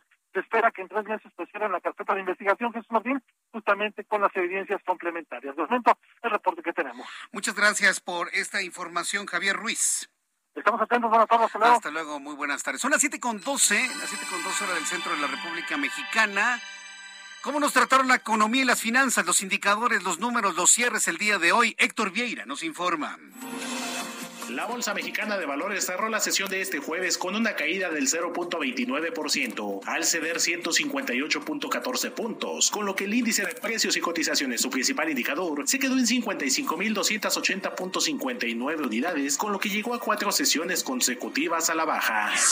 En Estados Unidos, Wall Street cortó su racha negativa de dos sesiones a la baja y cerró con ganancias generalizadas, luego de que el Dow Jones avanzó 87.06 puntos para llegar a 34.583.57 unidades. Por su parte, el Standard Poor's ganó 19.06 puntos, con lo que se ubicó en 4.500.21 unidades, y el Nasdaq sumó 8.48 puntos, que lo colocó en 13.897.30 unidades. En el mercado cambiario el peso mexicano se apreció 0.3% frente al dólar estadounidense, al cotizarse en 19 pesos con 99 centavos a la compra y en 20 pesos con 14 centavos a la venta en ventanilla. El euro por su parte se cotizó en 21 pesos con 73 centavos a la compra y 21 pesos con 90 centavos a la venta. En materia de criptomonedas, el Bitcoin tuvo un alza en su valor del 0.54%, con lo que cerró este jueves en 43.459.20 dólares por unidad, equivalente a 875.203 pesos mexicanos con 10 centavos. El Instituto Nacional de Estadística y Geografía informó que durante marzo la inflación se ubicó en una tasa mensual del 0.99%, la mayor desde 1998, para elevarse a 7.45% a tasa anual, su nivel más alto desde de enero de 2001 debido a incrementos en energéticos, alimentos y productos agropecuarios. La Organización para la Cooperación y el Desarrollo Económicos dio a conocer que en febrero la inflación interanual en conjunto entre sus países miembros se elevó a 7.7%, lo que representa su mayor alza desde diciembre de 1990, impulsada por el aumento en los precios de energéticos. El Banco Mundial recortó este jueves del 3 al 2.1% la expectativa del Producto Interno Bruto de México para 2022, al igual que la de 2023, al pasarla del 2.2 al 2.1% debido a un incremento en el costo de los energéticos y alimentos durante los próximos meses, donde las personas de menores ingresos serán las más afectadas. La consultora Kearney dio a conocer que México quedó fuera del ranking de los 25 países más atractivos para la atracción de inversión extranjera directa en 2022, con lo que llegó a tres años consecutivos fuera de esta lista, debido a la incertidumbre política y algunas reformas impulsadas por el gobierno mexicano como la eléctrica. Informó para las noticias de la tarde Héctor Vieira. Gracias, Héctor Vieira, por las noticias. ¿Escuchó esta última noticia de mi compañero Héctor Vieira? México por tercer año consecutivo, qué casualidad. Por tercer año consecutivo, es decir, en el tiempo que gobierna Andrés Manuel López Obrador, fuera de los países atractivos para invertir. En todo el tiempo que Andrés Manuel López Obrador ha gobernado este país o ha administrado este país, está fuera de la lista de los 25, 25 países más atractivos para invertir. Es una vergüenza, como para que luego nos digan que no, que no es cierto, que tienen otros datos. Es verdaderamente doloroso esto.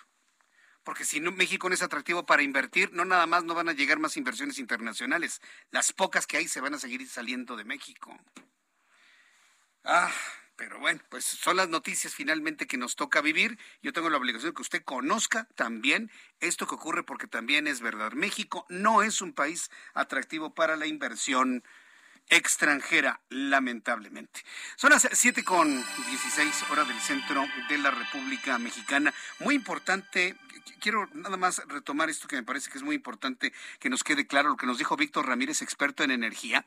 Sí, porque estoy revisando otros medios de comunicación y todos los medios de comunicación están diciendo, la Suprema Corte de Justicia declara constitucional la reforma de López Obrador. No, nos está explicando Víctor Ramírez, experto en energía, que una cosa es que no se haya declarado inconstitucional la reforma y otra cosa es que se declare constitucional. Es decir, está en un punto medio, en donde siete ministros dijeron que no es constitucional y otros cuatro dicen que es constitucional. Por lo tanto, basta un amparo para que con una mayoría simple quede completamente inconstitucional la, pretendida reforma a la industria eléctrica. No es inconstitucional, pero tampoco hay una declaratoria de constitucionalidad.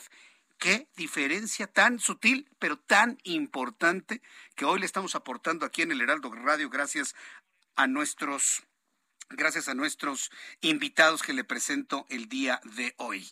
Bien, en estos momentos el Partido del Movimiento de Regeneración Nacional está subiendo un... Eh, está, subiendo un tuit en donde reconocen precisamente esto que le estoy explicando. Así votaron los magistrados de la Suprema Corte de, la Justicia, de Justicia de la Nación. Así votó Suprema Corte de Justicia de la Nación la constitucionalidad de la ley de la industria eléctrica. Y bueno, pues obviamente lo ponen a favor de los intereses del pueblo. Recuerde que el pueblo es López Obrador. A mí me queda claro que el pueblo es López Obrador. A favor de los intereses del pueblo, Arturo Saldívar, Loreta Ortiz, Alfredo Gutiérrez Ortiz Mena, que por cierto, me están ayudando a buscarlo, ¿eh? Alfredo Gutiérrez Ortiz Mena. El equipo del Heraldo Radio en este momento está trabajando arduamente buscando a Alfredo Gutiérrez Ortiz Mena para preguntarle el sentido de esa votación. Espero que eh, puedan encontrarlo para poder platicar con él, evidentemente. Y Yasmín Esquivel Moza. Y dice, en contra de los intereses del pueblo. Y ponen a los siete ministros que votaron en contra. Ana Margarita Ríos Farjat. Gracias, Ana María Margarita Ríos Farjat. Yo desde que fue usted candidata a la Suprema Corte de Justicia de la Nación, siempre confía en usted. Muy bien. Aunque diga Morena que están en contra de los intereses de López Obrador. Javier Laines Potisek, Norma Lucía Piña Hernández, Luz María Aguilar, Juan Luis González Alcántara Carrancá y Jorge Mario Pardo Rebolledo. Ah, y me falta Alberto Pérez Dayan. Estos son los siete ministros independientes en la Suprema Corte de Justicia de la Nación, que los llama Morena en contra de los intereses del pueblo, o sea, entienda, en contra de los intereses de López Obrador. Este partido político está peor que el PRI, ¿eh? El PRI de Salinas de Gortari. Yo viví el tiempo de Salinas de Gortari ya cuando era presidente, ya trabajaba yo en medios de comunicación y yo no recuerdo cosas como estas. Bien, cuando son las 7.19 hora del centro de la República Mexicana, vamos a continuar con la información. Me decías, Ángel, en la, en, la nota número cual me, comentabas. Ah, ya. Tras eh, la Secretaría de Movilidad, la Secretaría de Movilidad de la Ciudad de México informó que la empresa Atrolsa será suspendida 30 días. Voy por partes. Hoy se produjo un accidente en la Ciudad de México y para quienes me escuchan en Monterrey, en Guadalajara y en otras partes del país, nada más díganme, en sus ciudades, en estas grandes ciudades de la República Mexicana, ¿había usted escuchado un accidente entre dos particulares que haya provocado lesiones a 90 personas? Desde mi punto de vista, creo que es uno de los accidentes más grandes de la Ciudad de México, entre particulares. Choca un vehículo de una línea concesionada de, microbuses contra el Metrobús, que también son concesiones. 90 lesionados. Algunos se tuvieron que ir al hospital. Bueno, la Secretaría de Movilidad está informando que Atrolsa, que es la dueña de esta ruta, de estos microbuses de color morado, será suspendida 30 días naturales después de que una de sus unidades de transporte público estuviera implicado en un choque con el Metrobús en reforma. La CEMOI brindará un servicio emergente de RTP. Todos los detalles de lo ocurrido el día de hoy aquí en la capital con Cintia Stettin, reportera del Heraldo Media Group. Adelante, Cintia.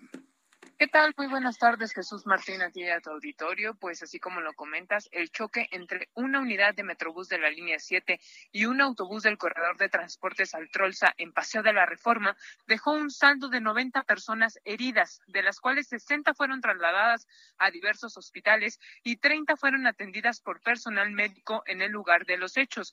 Pues ante este accidente, la Secretaría de Movilidad de la Ciudad de México determinó que la empresa que tiene estos autobuses concesionados, que es el corredor Chapultepec Palmas y que pertenece a la empresa Altronza, será suspendida durante 30 días naturales. Anunció también pues que el servicio de esta ruta será ofrecido por la red de transportes de pasajeros, estos autobuses RTP como los conocemos.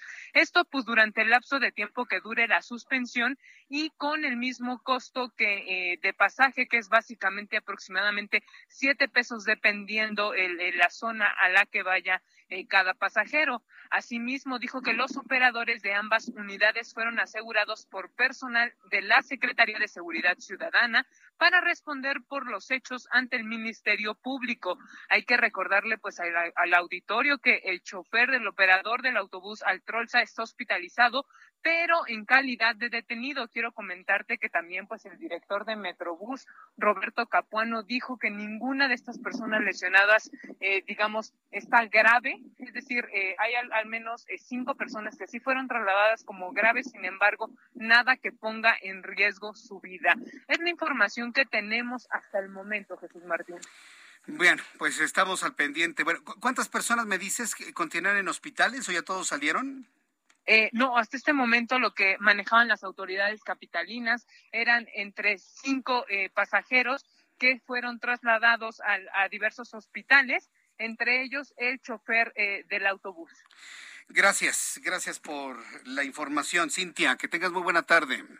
Seguimos pendientes, muy buenas tardes. Seguimos atentos, muy buenas tardes. Son las siete con veintidós, las siete con veintidós hora del centro de la República Mexicana. Mire, sobre el tema de la reforma eléctrica, hoy el presidente Andrés Manuel López Obrador dijo que Estados Unidos ya sabe que no puede meterse en las decisiones de México en materia energética. A ver, espéreme tantito. México puede tomar sus decisiones de manera soberana, pero si estamos ligados con acuerdos comerciales con los vecinos, se tienen que respetar los acuerdos con los vecinos. Se tienen que respetar los acuerdos con los vecinos, pero eso no lo dice. Hoy López Obrador, después de hablar brevemente de la reunión que sostuvo con el embajador de ese país, Ken Salazar, el pasado miércoles en Palacio Nacional, pues otra vez arremetió contra los Estados Unidos. Esto fue lo que dijo hoy en la mañana. Se trató el tema, pero ya ellos saben que esas son decisiones nuestras y que no deben de intervenir hasta una funcionaria de la Secretaría de Energía del gobierno de Estados Unidos envió una carta amenazante de que estaba estábamos con la iniciativa violando el tratado, cosa que no es cierto. Además, eso también se los dije al señor Kerry, muy respetuoso y se lo he dicho a quienes hacen este planteamiento, de que en el tratado hay un capítulo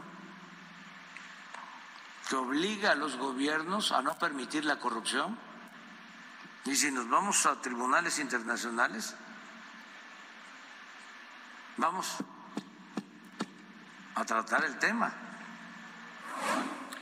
Pues sí, eso va a terminar sucediendo. Todo se va a resolver lamentablemente en tribunales. Pero bueno, hasta este momento la reforma como está no pasa. Voy a los anuncios y regreso enseguida con más noticias. Escuchas a Jesús Martín Mendoza con las noticias de la tarde por Heraldo Radio, una estación de Heraldo Media Group. Heraldo Radio, la HCL se comparte, se ve y ahora también se escucha.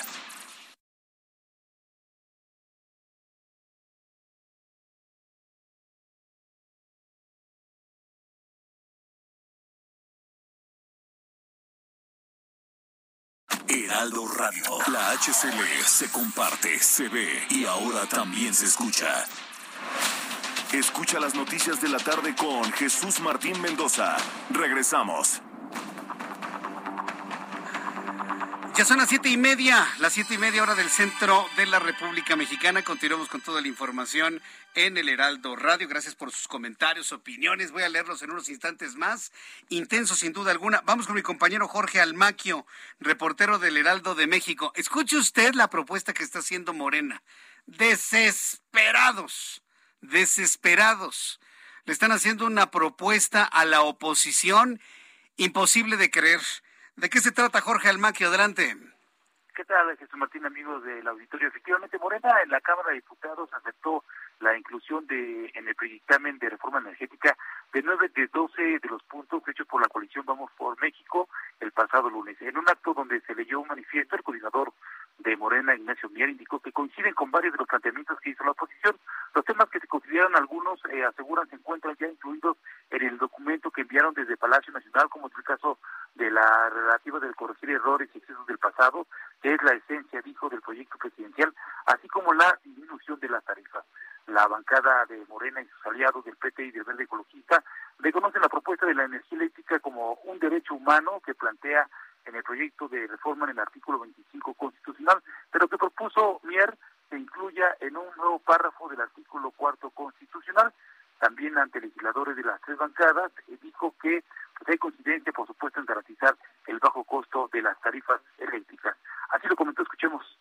Respecto a la propuesta 2 de la misma coalición que fue presentada por el Partido Acción Nacional, donde se prevén precios más bajos y estables de la energía eléctrica, queremos mencionar que coincidimos plenamente. La esencia de la reforma eléctrica es que baje el precio de la luz, sustituir el modelo de tarifas con criterios comerciales por un modelo de servicio público.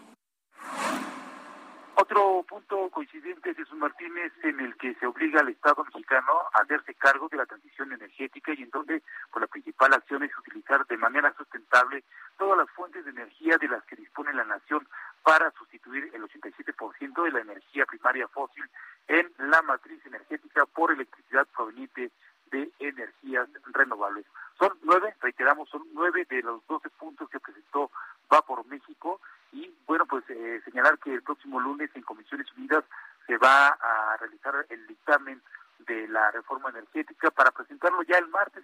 También se aprobó que el martes y miércoles pues se realicen sesiones ordinarias para primero publicitar el dictamen y después, inmediatamente después de que se publicita en una sesión del martes, ese mismo día se va a realizar otra sesión en la que va a iniciar el, el análisis y la discusión de este documento ya aprobado por las Comisiones Unidas. Se espera que pues hasta morir Jesús Martín en esta ocasión, antes de que llegue el jueves santo, ya los eh, diputados pues, se puedan ir a sus estados para disfrutar de la Semana Santa allá en las entidades de, donde proviene, pero ya pues está cocinado este asunto de la reforma energética aquí en la Cámara de Diputados. Correcto, muchas gracias por la información, Jorge Almaquio. Buenas noches, hasta luego. Hasta luego, que le vaya muy bien. ¿Cómo ve a estas personas del Movimiento de Regeneración Nacional? ¿Cómo los ve? Como ven, sí, que en cualquier momento se declara inconstitucional la propuesta en la Suprema Corte de Justicia de la Nación. Como ven que no alcanzan los votos de la oposición y todo indica que esta propuesta será rechazada el próximo martes, ahora resulta que el señor Mier le dice a la oposición, bueno, vamos a incluir nueve de sus doce propuestas. Yo no sé si el PRD, el PAN y el PRI sean, y Movimiento Ciudadano también, debo decirlo, sean tan ingenuos de creer que se va a respetar esa palabra. ¿Por qué la oposición habría de creerle al Movimiento de Regeneración Nacional y lo que propone el diputado Mier? ¿Por qué habría de creerle? Si durante todo este proceso de Parlamento abierto no incluyeron una palabra nueva en la propuesta.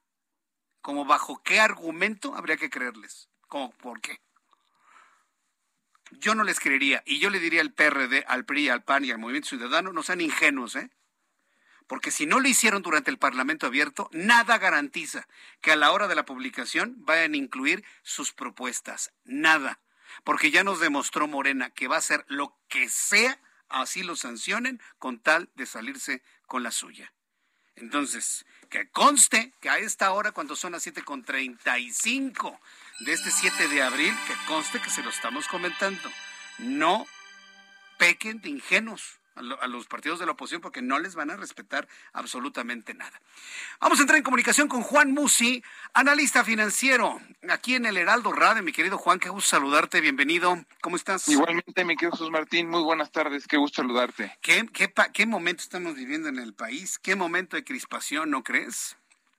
Pues sí, evidentemente es un día triste, yo creo que es un es sin duda un revés, ¿no? a, a la, a la inversión, a la coinversión, a los proyectos de, pues de riesgo compartido en donde pues es muy común ver participar en, en el mundo, sobre todo en países desarrollados, pues inversión privada con inversión pública, ¿no? Este, pues hay otros recursos legalmente, no sé si tuviste oportunidad, seguramente sí, de conocer la opinión de abogados. Entiendo que hay todavía como recurso el amparo, mi querido Jesús Martín, sí. Eh, ¿no? Para las empresas que van a estar, pues, con este problema, ¿no? Imagínate que después de cientos de millones de dólares, por ahí debe de haber algunas cuantas, este, si no es que por ahí hay alguna incluso de miles de millones de dólares de inversión, y pues que de pronto te digan, no, pues tu energía, ya sea eólica o solar, este, pues ya no se la puedes vender a, a, CFE, ¿no? Ahora todo tiene que pasar por CFE, CFE es el origen, y si CFE llega a necesitar entonces ya te volteamos a ver, ¿no? Sería un poco como que la interpretación simple y llana de este revés, ¿no? Ante todo este panorama, ¿qué nos tienes el día de hoy, mi querido Juan? Pues mira, sin duda esto este, no estaba en el guion hoy en la mañana que hablaba con tu producción o desde ayer que quedábamos con los temas. Este, honestamente yo te voy a ser franco, yo pensé que no hablaríamos de esto porque simplemente hablaríamos de esto pues como una anécdota. Oye, este no pasó y sí pasó y, bueno pues este eh, sí creo que no no puedo dejar de comentártelo desde el punto de vista de la economía de los negocios de la inversión es una mala noticia es una es una forma de concentrar el poder literalmente en Comisión Federal de Electricidad en volver a fortalecer el monopolio y pues de desinhibir a la inversión no ojo esto esto es un tema y el tema que se va a, a votar pronto en las, en las cámaras tiene que ver con darle para atrás a toda la reforma energética. Son dos temas separados, ¿no? Espero que ese sí no progrese, pero pues mira, Jesús Martín, yo hoy en la mañana cuando me preguntaban, les decía, no, hombre, no, no, imposible, esto no le pueden dar para atrás, y, sí fue posible. No ha habido una reacción eh, muy, muy importante en tema de, de mercados. Esta noticia cuando se conoció prácticamente ya el mercado había cerrado. Este, vamos a ver la reacción poco a poco, luego estas cosas hay que irlas asimilando. Eh, insisto, pues está el recurso del amparo todavía y está pues reaccionando para, eh, marginalmente el tipo de cambio, ¿no? 2014.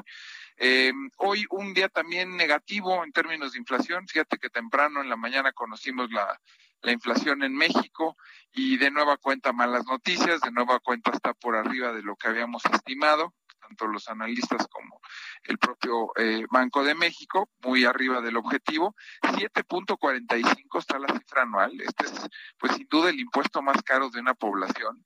Es una coyuntura global. Aquí sí no voy a hablar de México. Globalmente estamos enfrentando un problema con la inflación, un problema que, que, del que no es ajeno prácticamente ningún país del mundo.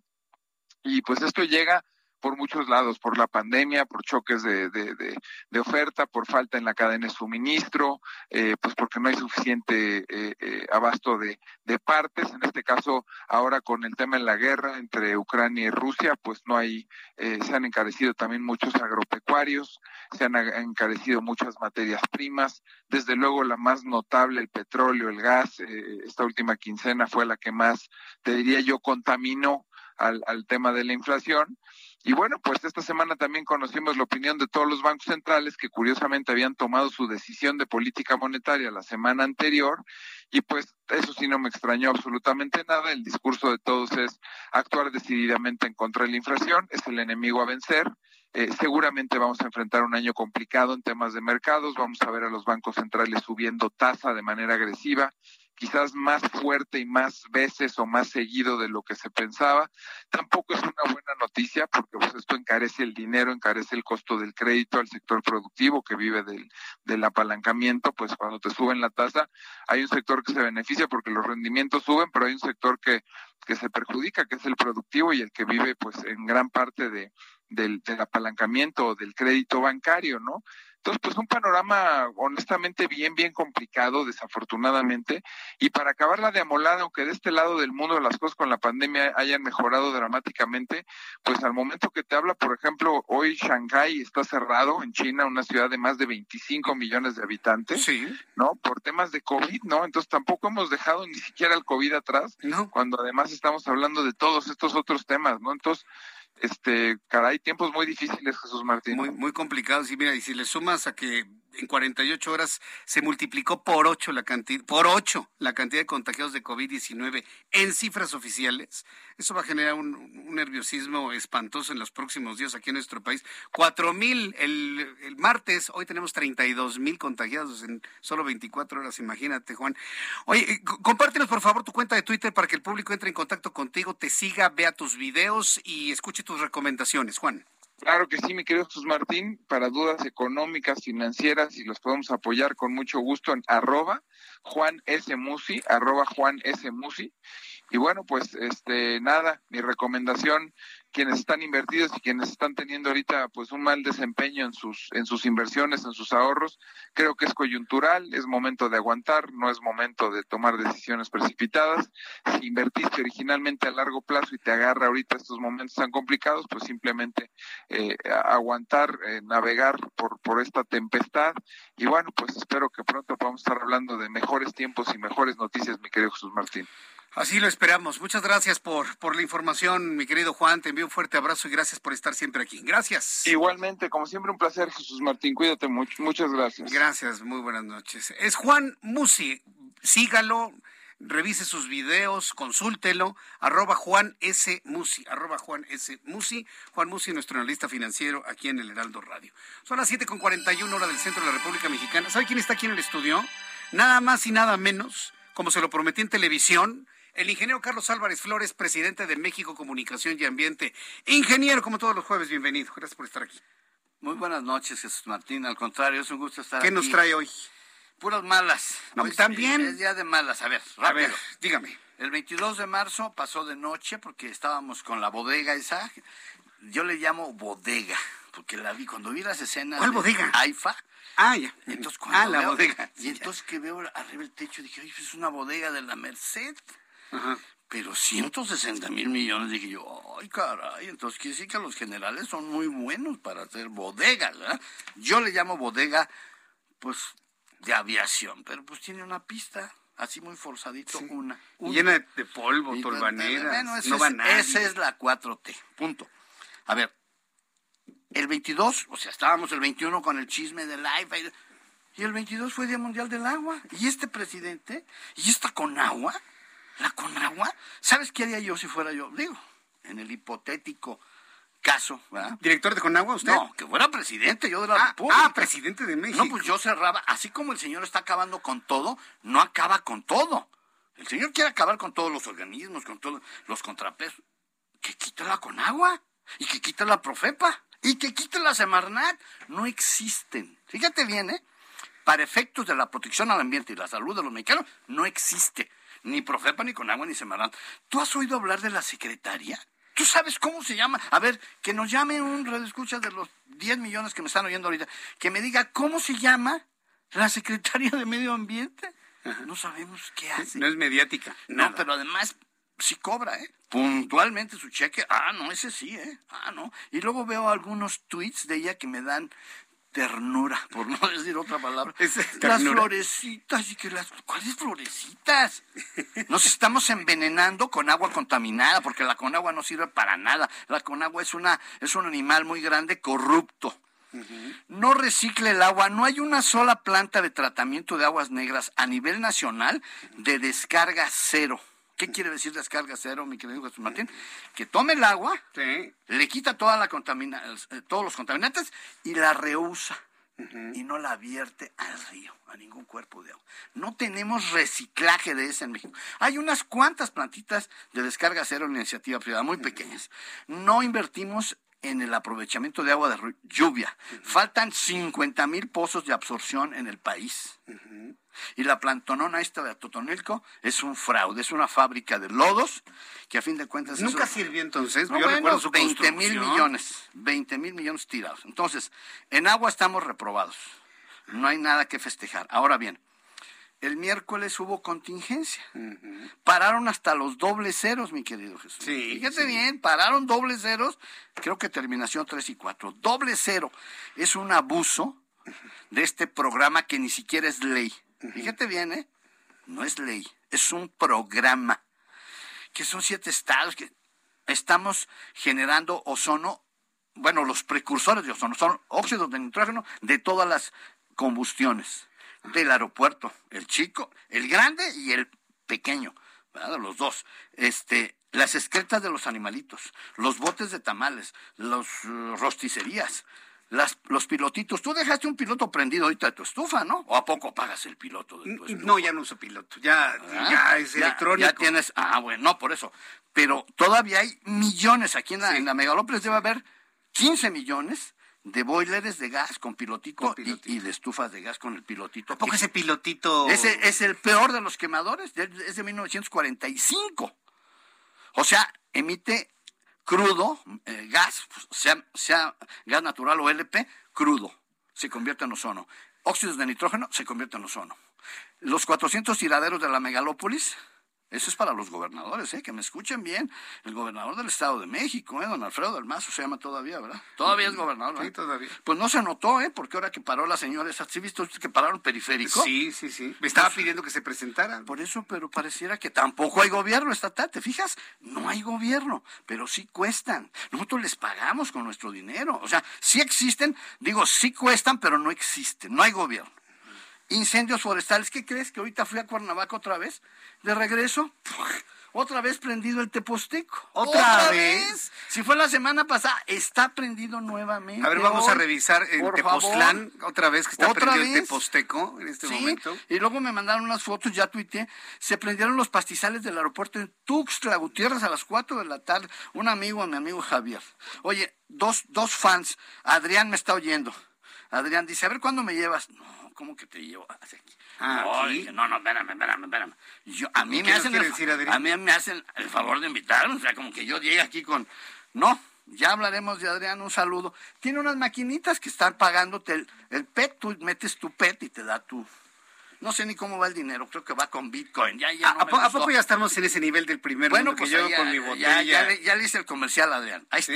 Eso Pero luego una- lo invitamos luego para que nos platique sí, cómo porque, pues, funciona, quiere ¿no? que yo le dije, no, pero todo el mundo va a creer que yo soy dueño de las máquinas, yo no soy dueño de nada. Pero es noticia que por, Sí. por primera vez se regrese Exacto. dinero de lo que Ahí está ya, desperdiciamos. Ok. Adrián. Muy bien. Luego, Monterrey me están diciendo, Monterrey, incend- o sea, las chimeneas de las poderosas empresas de los ricos del grupo Alfa contaminando, pero pff, Ayer y Monterrey. nadie- y nadie hace nada. Saludos amigos en el 99.7 Nadie hace nada. de FM. Con todo respeto para ese jovenazo, ¿cómo se llama el que sale todos los días Samuel. en Facebook? Samuel y su señora, no, son artistas, esos sí son. Y el chavalito, este, el niño Colosio, bueno, pero no resuelven.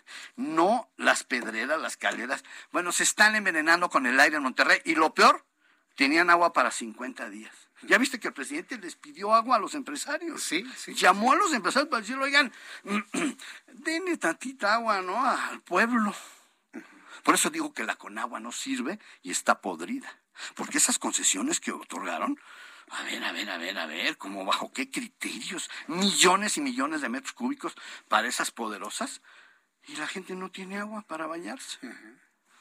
Y con el calorcito, ¿sí sabes qué temperaturas hay en Monterrey? Sí, Bueno, 45 así grados es. hoy. De manera pues que Bien. son puras malas. El- tema de, de, de aquí de, la otra vez, ya para terminar, la contingencia. Acuérdate que hoy está el Jet Stream, la dona está aquí abajo, aquí arriba. sí. Digo abajo porque bajó. Se recorrió de la altura de Nueva York, se recorre al Valle de México y está encima, por eso no permite que los contaminantes se dispersen y que el Dios del viento nos haga el favor de dispersar las 7 millones de toneladas de contaminantes que estamos respirando aquí en el Valle de México.